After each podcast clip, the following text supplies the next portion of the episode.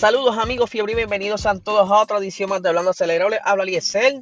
Eh, vamos a repasar un poquito lo que estuvo aconteciendo durante este fin de semana. Espero que todos estén bien. Ya saben que pasó este pequeño sustito con las dos tormentas que tuvimos la semana pasada y la más reciente que estuvo saliendo del área de Puerto Rico el día de ayer.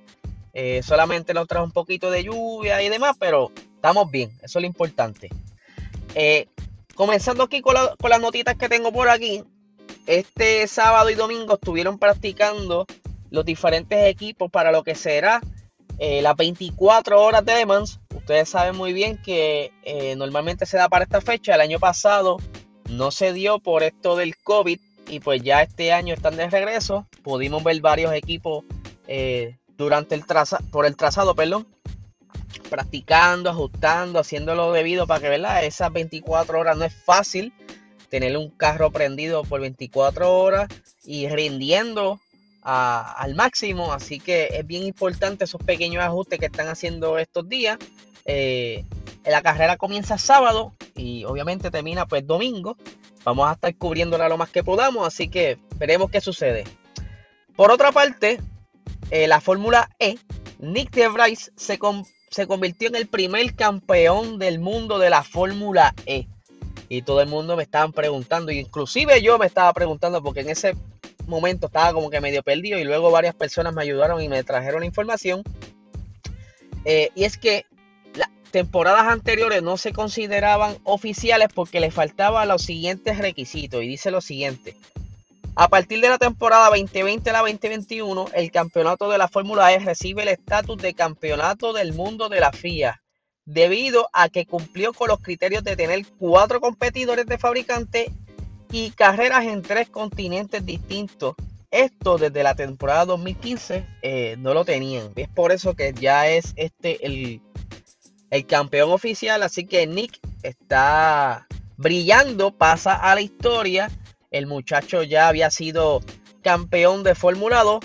Luego, como no tenía asiento en la Fórmula 1, pues se fue a la Fórmula E para mantenerse, por decirlo así, vigente y, en forma. Ustedes saben que Nick este, está entre los candidatos a sentarse en el equipo Williams. Ustedes saben muy bien que lo más probable es George Russell se ha firmado por el equipo Mercedes, aunque no han hecho el anuncio. Pero es lo más probable que las próximas semanas se esté haciendo el anuncio.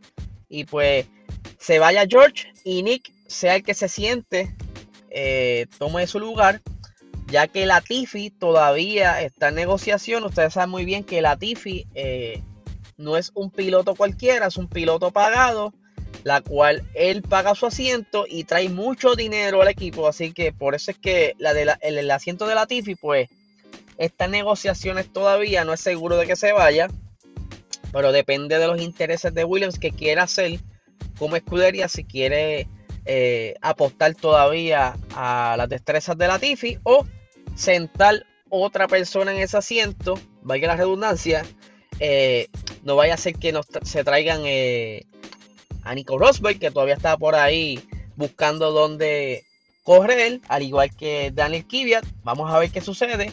Ya por lo menos se sabe y está bien, bien, bien seguro de que Nick para el 2022 lo más probable se siente en esa fórmula eh, de Williams. Vamos a ver qué pasa. Esto es otro. Esto es para otro podcast. Otra cosa que está sucediendo estos días es que son unos rumores que están surgiendo a través de las redes sociales e internet eh, de que la Fórmula E Mercedes vaya a abandonarla. Es que aparentemente pues Mercedes tiene otros intereses y pues ya no lo encuentra llamativo eh, eh, continuar participando de esta categoría y esto es dicho por las propias palabras de Toto Wolf, aunque todavía no han hecho el anuncio de que se van, pero dice lo siguiente. Si Mercedes se fuera, cosa que no hemos dicho, entonces, por supuesto, habría que trabajar en estrategias alternativas. Estamos en el campeonato no solo porque nos gusta competir y conducir, pero principalmente es una plataforma de marketing y comunicación. Por lo tanto, como todo lo que hacemos, está bajo evaluación constante en términos de los beneficios que cualquier plataforma es capaz de generar para Mercedes. Digamos que aparte del valor del marketing que te genera, se trata de transferencia de tecnología y estas dos tienen que ir de la mano, tecnología y marketing. por eso todo se evalúa permanentemente y realmente esto sigue contribuyendo a la marca.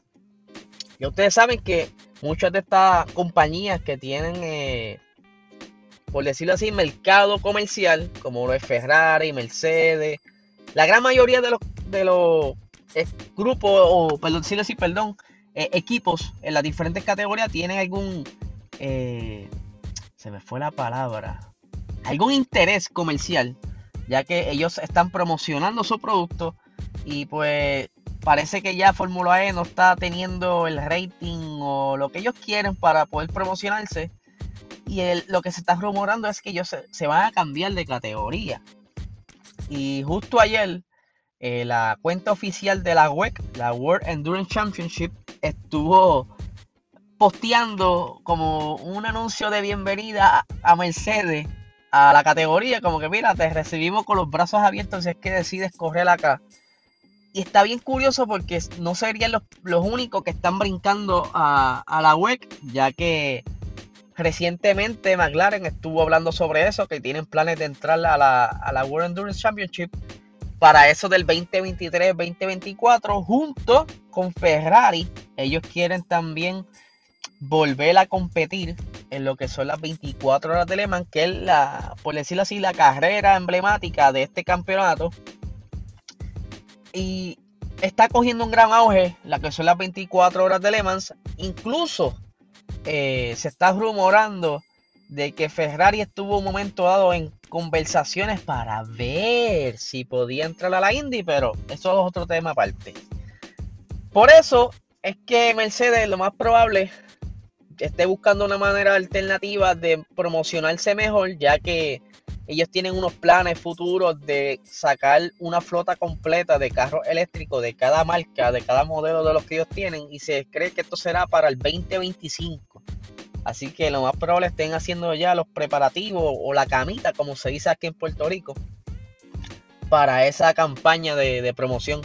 Y quizás ya la Fórmula E no es eh, un medio que ellos quisieran utilizar porque lamentablemente pues no todo el mundo le gusta o le atrae un motor eléctrico.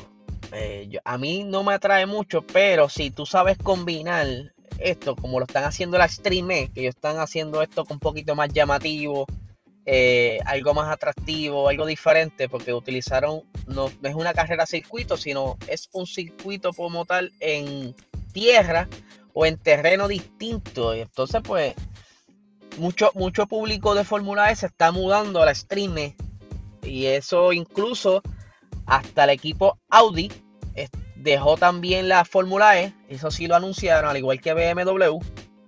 Pero entonces, la Audi todavía no ha dicho si se va para la Stream E, cosa que se está rumorando que sí, pero sí anunciaron eh, hace poco su nuevo SUV que estarán utilizando en el Dakar, que es completamente eléctrico, si no me equivoco, y de verdad que se ve brutal.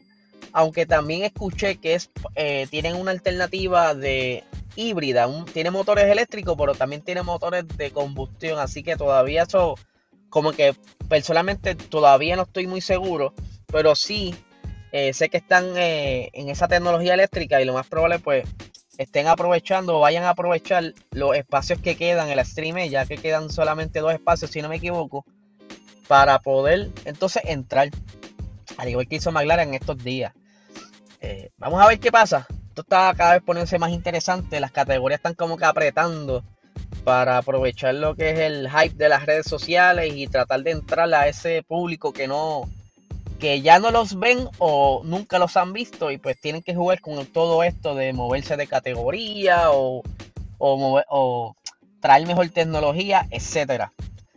Y para finalizar, eh, ayer hubo una tecnología, eh, una tecnología, no, perdón, una noticia muy triste que estuvo rondando por eso de la, por la mañana y es que Natalie Mailet, que es la directora del circuito de Spa Francorchamps, eh, fue encontrada muerta en su residencia.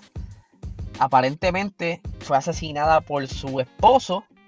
Eh, según lo que dice la noticia, no quiero abundar mucho, ¿verdad? Por, por rendirle respeto. Pero sí lo que leí fue que aparentemente la encontró con su amante.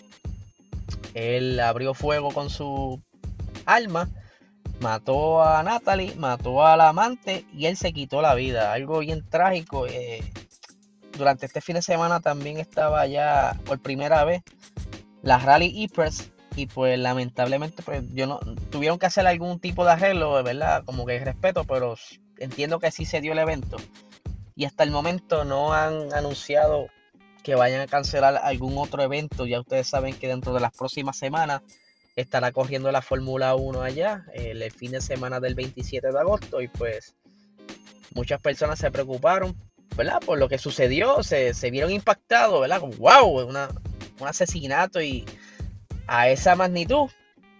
Y pues otras personas estaban preocupadas si se iba a darle el evento o no. Pero nada, eso ya veremos qué hacen. Lo más probable es que algún tributo durante ese fin de semana. Así que mi gente, eso es lo que tengo por el día de hoy. Eh, les deseo una excelente semana.